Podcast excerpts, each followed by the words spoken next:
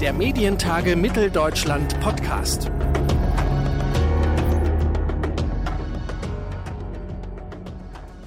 Herzlich willkommen zu einer neuen Ausgabe des Medientage Mitteldeutschland Podcast. Mein Name ist Claudius Niesen und ich bin nicht allein hier auf der Leipziger Baumwollspinnerei, denn bei mir ist Felix Patsche, der Direktor Marketing von Netflix. Hallo. Hallo, ich grüße dich. Genau. Ich muss das konkretisieren. Ich bin Direktor Marketing, Editorial, Editorial and, Publishing. Publishing. Genau, das habe ähm, ich mir verkniffen, weil es genau. immer so ein langer Titel ist. Aber ist, da ist, halt, wird äh, natürlich sonst irgendjemand anders wird böse ist, wahrscheinlich. Äh, ja, wir haben das, wir haben das Team ist halt, ist halt gewachsen in den letzten Jahren. Ich bin jetzt seit dreieinhalb Jahren äh, bei Netflix. Ich habe noch angefangen, da waren wir noch in Amsterdam. Ja. Und sind jetzt äh, seit äh, ja sehr schön war das. Sind jetzt aber seit zwei Jahren in Berlin und das Team ist einfach gewachsen und mein jetzt haben wir ganz viele Marketing DirektorInnen. Und deswegen möchte ich die anderen nicht, dass es nicht nur eine Einzelposition ist, sondern gibt es viele von uns. Ihr seid Teamplayer. Genau. Durch und durch. Du hast heute hier auf dem, bei den Medientagen auf dem Panel gesessen und ich ja. glaube, ihr habt auch darüber gesprochen, wohin die Strategie und die Überlegungen für die großen Plattformen gehen. Und wenn ich das so richtig für mich zusammenfasse, wäre dein erster Fingerzeig jetzt neben dem zu sagen, irgendwie, ich ergänze Direktor Marketing ja. und füge hinzu, auch zu sagen, nein, Moment, Netflix, wir sind keine Plattform, auch ja. wenn wir oft so begriffen werden, wir sind ein Streaming-Anbieter. Genau. Wir sind Streaming-Anbieter, ich würde fast sagen Unterhaltungsanbieter, das trifft für mich noch besser. Das Streaming ist mal so technisch. Wir streamen ja jetzt auch nicht alles, sondern wir machen ja, bieten Unterhaltung an in erster Linie. Und genau, und wir sind keine Plattform, wir verstehen uns nicht als Plattform, weil wir bei uns einfach auch, du kannst dich nicht bei uns vernetzen als solches, kannst dich da nicht austauschen. Es gibt bei uns auch keine Werbung. Deswegen sehen wir uns eher als Anbieter von Unterhaltung.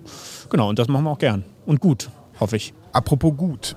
Corona ist ja auch hier, auch heute, auch bei den Medientagen wieder ein Stichwort. Wir haben die Zahlen gesehen, nicht nur für Netflix, sondern auch für die anderen Video-on-Demand-Anbieter. Und dann kursiert immer das Wort vom Corona-Gewinner. Fühlt ihr euch so? Seid ihr so? Oder ist das am Ende etwas, was ja kulminiert und was jetzt vielleicht auch stagniert an einer anderen Stelle, weil irgendwie jetzt sind ja andere Unternehmen dran. Es ist ja auch die Frage, wie, in welchen Fokus man das rückt. Sieht man sozusagen unter unternehmerischen Aspekten und wer redet über diese Zahlen und wer vielleicht auch am Ende diese Zahlen wie interpretieren? Wie ja. ist das aus deiner Sicht? Du, ich freue mich, dass viele Leute zu uns kommen, um unterhalten zu werden und dass die happy sind und dass sie glücklich sind. Also ganz ehrlich, das, das macht ja meinen Job so toll, so, weil mein Job ist im Prinzip dafür zu sorgen, dass Leute geile Serien, geile Filme, Dokus, Shows bei uns auf dem Service finden. Und da gibt es immer Phasen, wo das ein bisschen mehr ist und da freue ich mich natürlich ganz besonders. Wir gehen aber auch davon aus, dass die Zahlen so ein bisschen vorgezogen sind und dass sich das alles auch wieder sozusagen ausgleicht und normalisiert. So, deswegen, bei mir ist immer Euphoriestimmung, weil ich es einfach cool finde, was wir machen und dafür brenne. Und freue ich mich natürlich jetzt noch mehr. Wie ist es apropos Brennen? Wie wichtig ist der deutsche Markt für euch? Sehr wichtig. Der deutsche Markt ist wichtig. Ich glaube, der deutsche Markt ist für viele internationale Unternehmen wichtig, ist schon immer gewesen.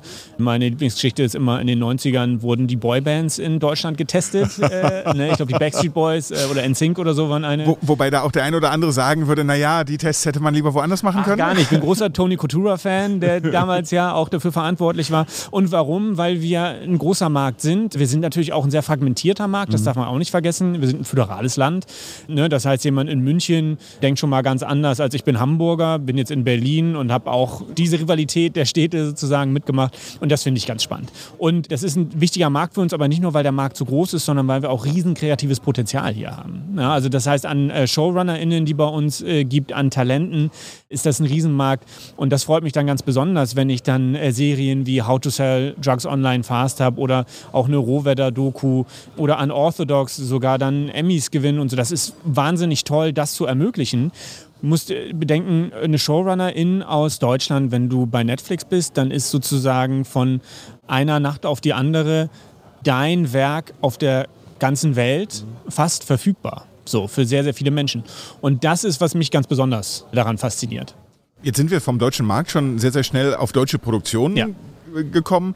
Wie ist das denn Agiert ihr da am liebsten allein? Sucht ihr euch Partner oder stehen zum Beispiel die öffentlich-rechtlichen, mit denen ihr ja auch teilweise ja. co-produziert? Wie ist das Verhältnis? Ich kann mir vorstellen, das ist nicht immer ganz spannungsfrei. Oh nee, das Verhältnis ist gut. So, also ich meine, ich kaufe keinen Content ein, deswegen kann ich da sozusagen zu den Details nicht sagen, aber ich, wir lizenzieren ja viel, wir machen viele Co-Produktionen auch mit den Öffentlich-Rechtlichen, auch in Österreich und der Schweiz, eine Freud zum Beispiel, äh, super Serie, wo wir daran beteiligt waren. Das funktioniert wahnsinnig gut. Ne? Und dann hast du auch Sachen, die wir ja auch außerhalb von Deutschland dann auch vertreiben. Das heißt, wenn du Serien oder Filme hast, die vielleicht in Deutschland schon rechtlich vergeben sind, die aber dann außerhalb in anderen Märkten als Original, zum Beispiel Babylon Berlin, kann man da nennen. Das ist super. Also ich glaube, da sind wir, haben wir ein super Verhältnis und für uns natürlich noch besser, weil wir diesen tollen Content, der hier produziert wird, einfach auch allen zugänglich machen können. So, ne? Das ist ja unser, unser großer USP in dem Bereich für Kreative, dass wir das können und dass wir das gut können. Wenn man den deutschen Markt betrachtet, jetzt mal aus der Sicht, was ist erfolgreich? Was ist denn vielleicht auch im Unterschied zu anderen Märkten, was kickt denn besonders? Animationsfilm, Dokumentarfilm, Spielfilm, gibt es da Sachen, wo du sagst, das unterscheidet den deutschen oder die deutsche Netflix-Guckerin von, von anderen? Nee. Das gibt es nicht, aber das gibt es auch generell nicht. Also es gibt auch kein französisch, südafrikanische, koreanische mhm. Netflix-Guckerin als solches. Natürlich gibt es Formate, die regional besser funktionieren. Es gibt Talente, die regional anders funktionieren. Aber äh, wenn man sich in der Gesamtheit anguckt, ist das statistisch jetzt nicht auffällig. So. Und wir sehen ja auch nicht, dass wir immer alles gleich gucken. Das wäre ja auch langweilig. Und ich glaube, wenn jeder selber so ein bisschen guckt, was man, worauf man gerade Lust hat, das variiert stark. Und natürlich, deswegen ist mein Lieblingsbeispiel ist Riverdale, wo alle mal denken, ey, das gucken sich die ganzen Kids an. Ich war vor zwei Jahren bei einer Agentur und habe mit denen gesprochen und habe die gefragt, was wollen die denn bei uns gerne für Content machen? Was wäre deren Wunsch? Und dann kommen immer gleich die großen, ah, ich würde gerne Stranger Things machen oder halt so die Bekannten. Und da mache ich es spannend, weil so ein Riverdale zum Beispiel, was auch sehr erfolgreich ist, ist immer nicht da. Und da meinte einer der Agenturchefs, der auch schon ein bisschen betagter war, sagte und das äh, guckt er auch. Und dann meinte sein Kollege, mit dem er die Agentur hat, meinte, ach so, ich auch. Und die haben ja nie drüber gesprochen. So, ne? Und das heißt, die sind so, sind so mein Alter, ne? ich bin ja Ende 30, Anfang 40. Da ist Riverdale jetzt nicht so das Thema, aber natürlich gucke ich das. Und ich gucke das gerne, weil es mir unglaublich viel Spaß macht. Und dann merke ich, ah, jetzt kann ich mit jemandem drüber reden. Und wenn du jemanden triffst, der auch deinen Geschmack hat, ist das wahnsinnig toll. So, und dann kannst du dich über austauschen. Und dann denkt man oft, es muss ja so eine Mainstream-Kultur vielleicht geben oder alle gucken dieses oder alle gucken jenes. Das sind, glaube ich, so die Joker.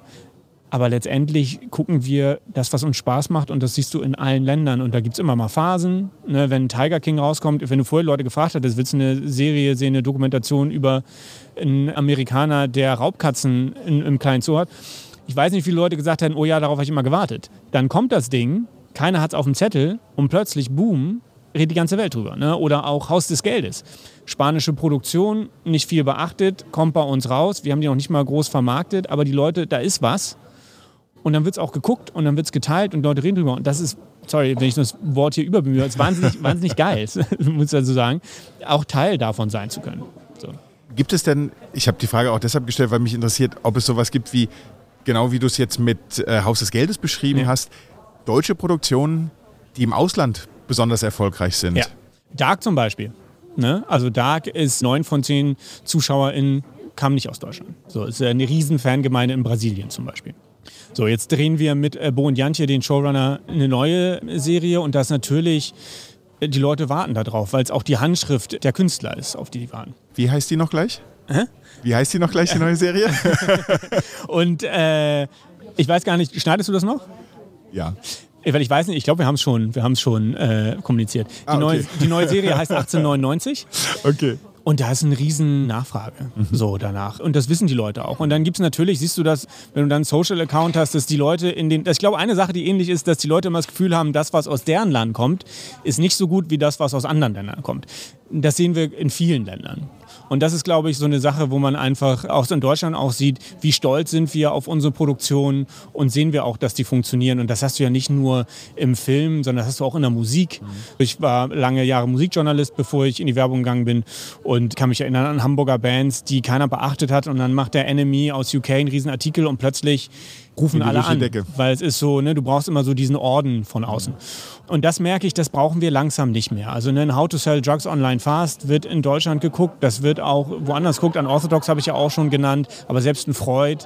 Und das wird anders. Und das ist ganz schön, das zu sehen und auch zu sehen, Biohackers zum Beispiel als Beispiel dafür, was eine super spannende, auch soapige Serie ist und die auch Erfolg hat in anderen Richtungen und wo man dann auch noch tolle Marketing-Stunts zu machen kann. Und da ist natürlich mein Werberherz dann ganz erfreut, weil wenn ich die erste Serie auf DNA bringen kann, freue ich mich natürlich auch noch dazu. Zum Abschluss nochmal, Ja. ne, wir haben am Anfang über deinen Titel gesprochen Ja.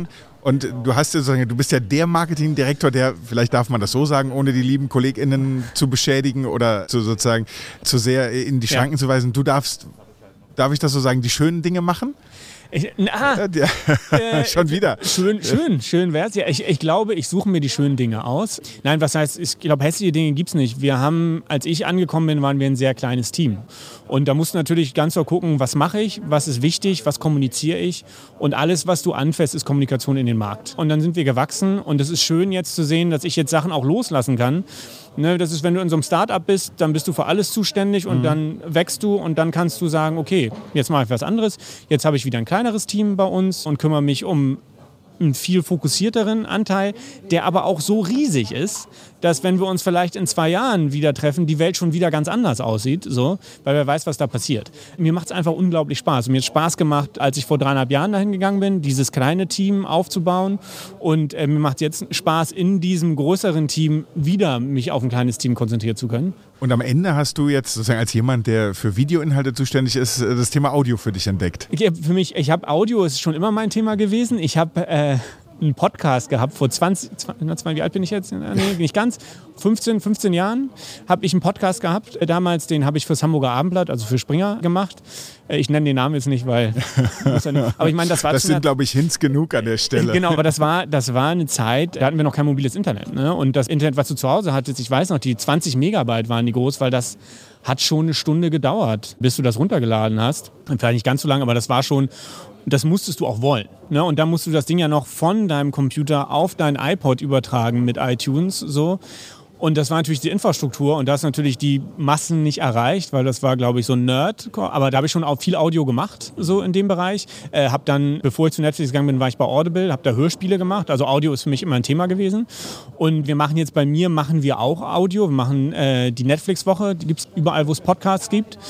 Was super ist, weil das auch eine ganz andere Zielgruppe ist, die man damit ansprechen kann. Aber mein Team macht ja auch Videoinhalte. So, deswegen, für mich ist eher die Frage, wen kann ich wie ansprechen? So, ne? Und wie komme ich an die Leute ran? Und das ist für mich, ist da Audio einer der großen Themen. Das sieht man ja überall, dass Podcasts größer werden. Da wollen wir natürlich auch Teil von sein. Ich hatte schon in meiner alten Rolle mit Unorthodox den Unorthodox Podcast gemacht, der relativ erfolgreich war. Auch als eigenes Produkt, wo die Leute dann auch eine zweite Staffel vom Podcast haben wollten, was uns natürlich auch sehr geschmeichelt hat. Ähm, ich habe das nicht selber gemacht. Wenn ich, ich sage, es ist total falsch. Das hat mein Team gemacht. Ich kann eigentlich keinen Credit für die ganzen Sachen nehmen, die die gemacht haben. Und das ist wahnsinnig toll. Und es ist wahnsinnig toll, in so einem Team zu arbeiten und da weiterzumachen und die neuen Sachen für uns zu entdecken. Sagt Felix Patsche hier im Podcast der Medientage. Und ich sage vielen Dank für das Gespräch. Ich danke dir. Es war schön. Und äh, ich hoffe, genau, nächstes Jahr dann wieder mit mehr Publikum. Du, immer. Sehr schön. Schön ist bei euch. Richtig schön. Danke. Ich danke dir. Der Medientage Mitteldeutschland Podcast.